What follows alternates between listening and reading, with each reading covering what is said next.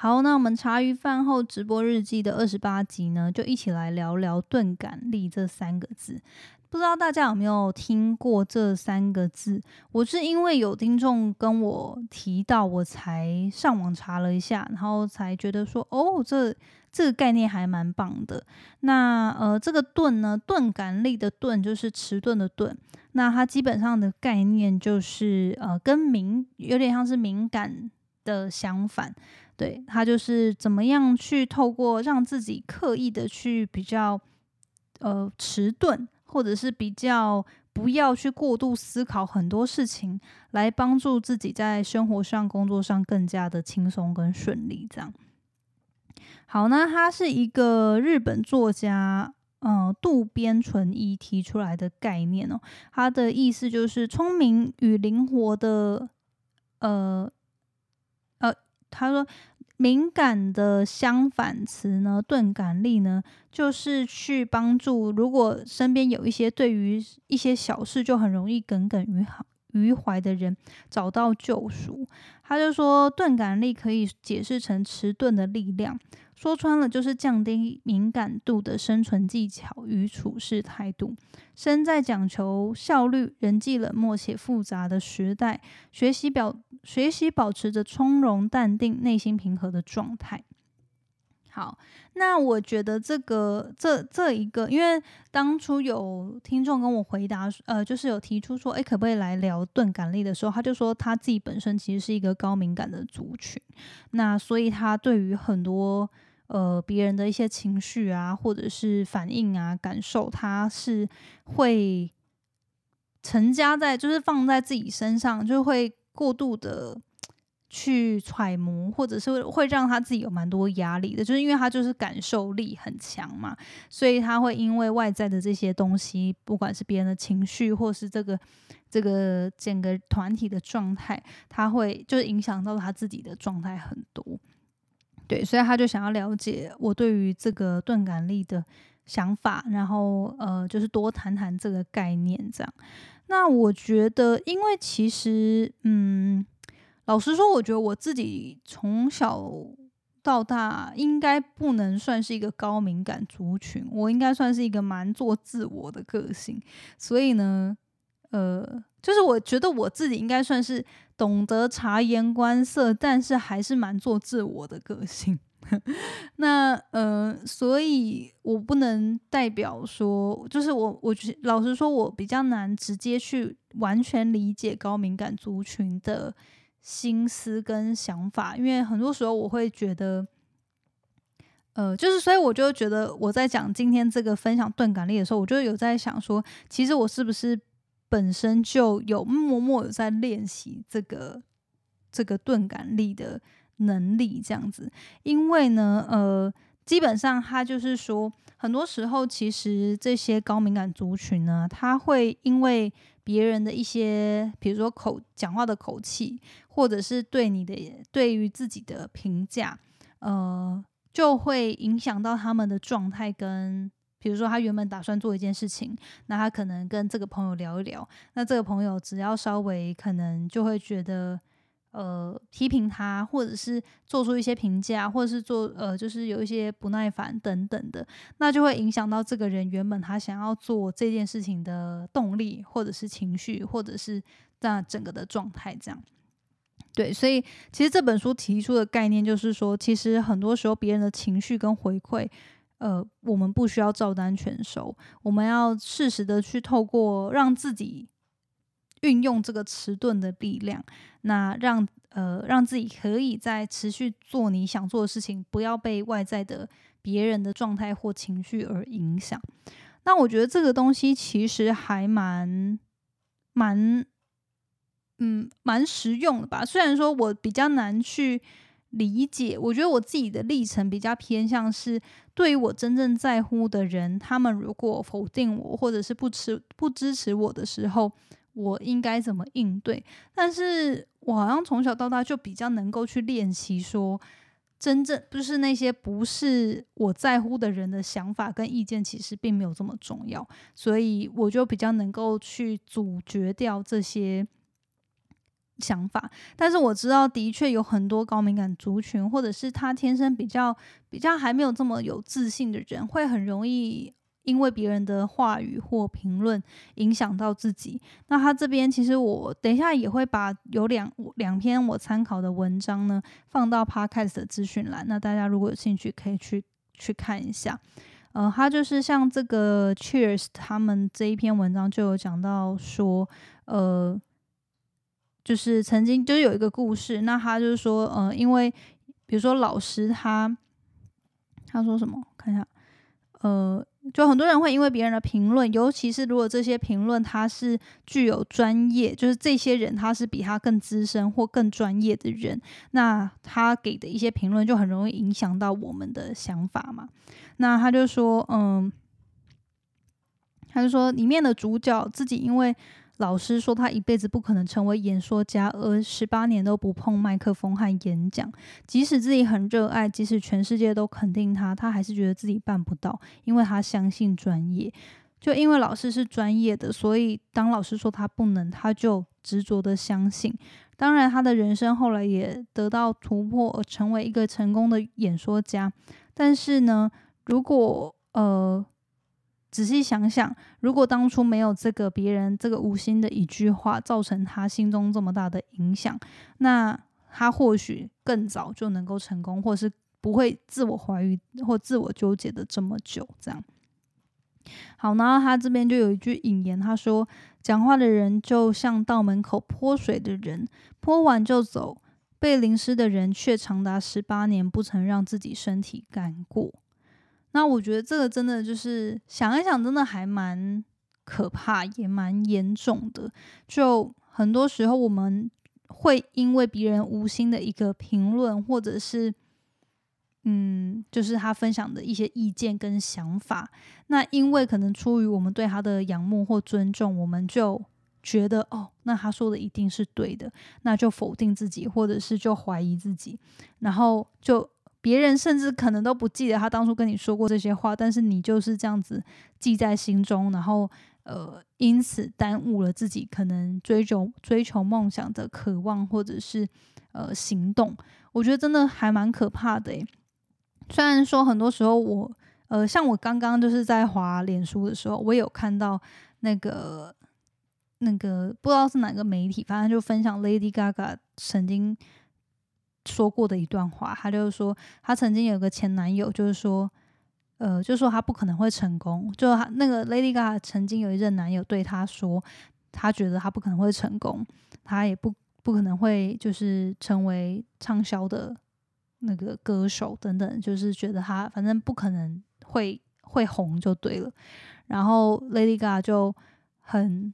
很呃霸气的跟他分手，然后就说未来。你会在每一家店、每一个咖啡厅、每一个餐厅里面听到我的歌，然后他就是，反正那那个呃照片呢，就是在讲说他从电影那个《Shallow》的那首歌有得到肯定嘛，然后就是好像忘了是得到金曲奖，哎哎呃奥斯卡奖吗还是什么奖？反正就是。呃，Lady Gaga 后来很成功，大家都知道嘛。所以我觉得很多时候我们身边一定不免就是会有一些不认同我们或不肯定我们或不看好我们的人。那不管这些人是你认识的人、不认识的人，呃，熟不熟识，还是说他是你在乎、仰慕、尊敬的人，其实我觉得很多时候我们还是要回归自己。如果你想做的事情，你真正感到热爱，然后你也愿意去尝试去学习，那你真的要懂得，我觉得就是像这个钝感力说的，就是你要练习去让自己保护自己，去过滤你接收的，就是你让一些讯息进到自己心中的那个保护网，你要去建立起来。就是学习迟钝，很多时候别人说的一句话。你看得很重，可是其实他可能根本下一秒、下一个小时他就忘记了。就是有些人他就是很爱随便就喷出一些话，然后他也不会去思考说他讲这句话对你对别人的影响之类的，左耳进右耳出。对你不想听的话就假装没听到，就听哦，就是反正我觉得这真的也是一个练习，就不要把所有的话都看得这么重，然后尤其去你要去分辨。之前我在一本书里面，我看到一个很重要的概念，就是学习分辨评论跟事实的差异。什么东西只是别人的想法、感觉、看法、评论，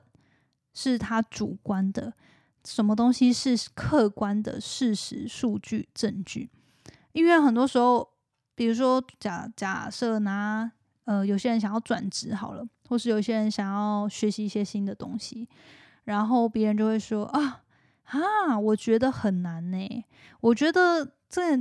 应该做不好吧，或者是啊，干嘛要这么浪费时间学这些东西有什么用？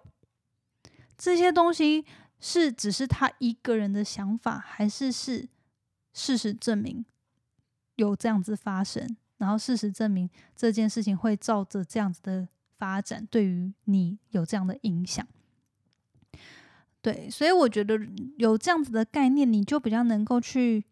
思考，去比较让让自己去客观的去评论评论说，哎，客观的去分辨说，你身边听到的这些噪音、这些想法、意见，到底对于自己有用还是没有用？那呃，我我觉得我不知道这样子的建议对于高敏感的族群能不能尝尝试去。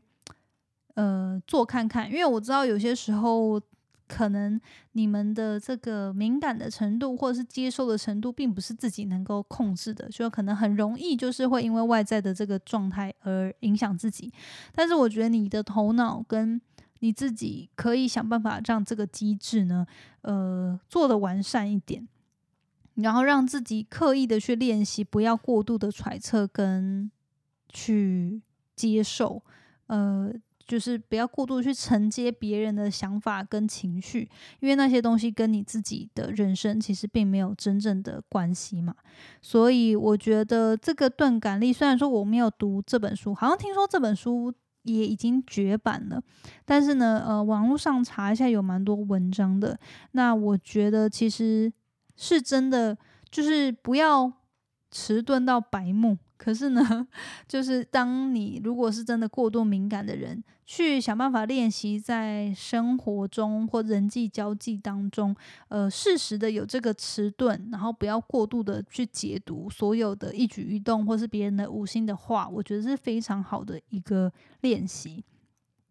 那这边有一篇文章，它就有讲到三个关于钝感力的练习，我也这边快速跟大家分享一下。一是发生过的事，无论好坏，就让它过去哦，不要过度的纠结、懊悔，这个情绪都是于事无补。那去想想接接下来该怎么做，让自己可以变得更好。那从中从这个已经发生的事件当中，我们获得什么样的学习才是最重要的。第二个是评价并不会带来真正的伤害，生活中一定会遇到与自己不同立场与观点的评断、批评，随时都可能会发生。但是，不过这些话语并不会对我们生活中有什么真实的伤害。哦，所以，呃，唯有当我们因为这些评论而让自己阻碍不前，或者是让自己改变方向、放弃原本的梦想，那才是真正。最伤的，但是我觉得回到刚刚说的概念，你要去思考这些东西到底是评论，只是感觉客观呃主观的一些意见跟看法，还是它是客观的事实？我觉得这比较能够去让自己回到一个比较中立、客观的角度去看别人说出来的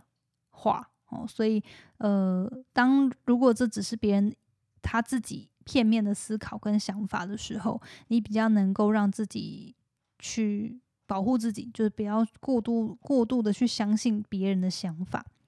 好，第三个是赞美是礼貌，不过可能不代表事实。这个我觉得好像跟我想要探讨的。钝感力好像不太一样，但他这边也有把这个列在这个练习当中。他就说，当你完成或成就了一件事，别人的赞美可以接受，但别当别太当一回事。许多时候，赞美只是出于礼貌的客套话，不需要刻意否定或过于害羞，认为受之有愧。只要大方的谢谢就可以了。更需要的是继续往前，而不是沉溺在过多的自我满足或自我良好造成的停滞里。好，那对，不知道。虽然说，我觉得这个也是别人的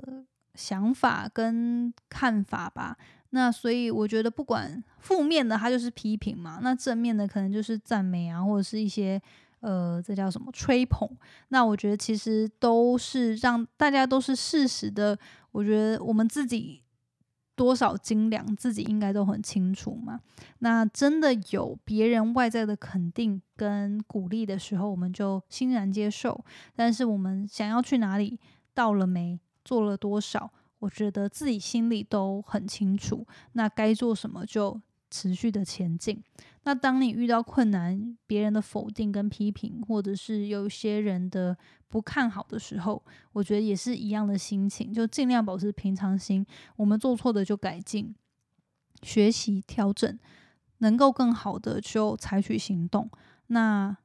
真的做不好的，那就是不是想办法。找方法改变，还是说呃想办法调整？对，所以我觉得这个就是其实最终回到那个钝感力，它就是让其实就是让我们这个心情是可以保持比较平静平和的状态嘛。那不要让自己常常都是因为外在的别人的人，就是这些人事物或者是状态影响我们的动力或者影响我们的能量状态。所以这一个词呢。呃，简短的也在今天跟大家稍微分享一下，希望对于平常你可能很容易被影响的人，呃，有一些新的想法跟收获。然后希望大家就是尽量，对，就是我觉得这是一个随时需要练习的啦。虽然说我我也跟大家讲说，我自己的状，我自己的天生的个性算是比较能够不去在乎。我不认识的人的一些评论跟看法，但是我还是会刻意的不去看，因为我觉得我也没有强大到，如果我看到很多批评的东西，或者是看到一些不是事实的东西，不会影响我，所以我就是自己其实也是不会主动去看那些东西，就是一些别人的评论留言什么的。对，那我自己其实有很多身边仰慕的创作者啊、作家，他们也是这样，就是。就好好的把事情做好，但是去呃有建设的反馈就采纳，然后去调整。但是过多的不管是称赞、吹捧、评论，还是说批评，就尽量就是也不会过去过过于拘泥在这些外在的这些算是评论之中。这样会不会太压抑？这样会不会太压抑？是什么意思？好。对，反正我觉得这个就是也跟大家分享了，就是我觉得多少外外在的人的一些想法意见一定会影响，只是说透过这个我觉得钝感力的练习呢，呃，可以让我们更专注在我们真正在乎的事情，而不被外在的人事物而影响。好，所以今天就跟大家分享这个，那我们就明天。要早起要上班，所以大家也早点休息啦，专注在生活，没错，专注在自己的，保持好自己心中平静的这个状态，平静跟稳定的状态，我觉得真的是最重要的。那呃，然后专心在投入，专心的投入在自己真正在乎有意义的事情，我觉得才是人生中呃比较有在比较有价值、比较有意义的生活方式。好，那我们今天就分享到这边啦。我们的这个直播日记呢，剩下最后两天，今天已经二十八，第二十八集了嘛，在两集，我们的三十，其实最后应该这样算三十天吗？虽然说当初是想要挑战连续三十天，但至少我们有连续三十集了啦。对，也很谢谢大家一路上的陪伴，这样。好，那我们就明天见喽，大家晚安，拜拜。谢谢你今天的收听。如果喜欢今天的节目，欢迎你到 Apple Podcast 帮我打五颗星给予鼓励。希望收到我更多的分享，你可以在 IG 上搜寻 Janet Lin，我的账号是底线 J A N E T 点 L I N 底线。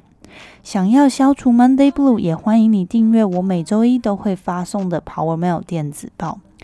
二零二一年，Jenna 也将在每个季度举办听众专属线下聚会，促进大家可以交流成长。有兴趣参加的话，也欢迎报名关注哦。所有的详情都可以在资讯栏中找到哦。那我们下次见喽，拜拜。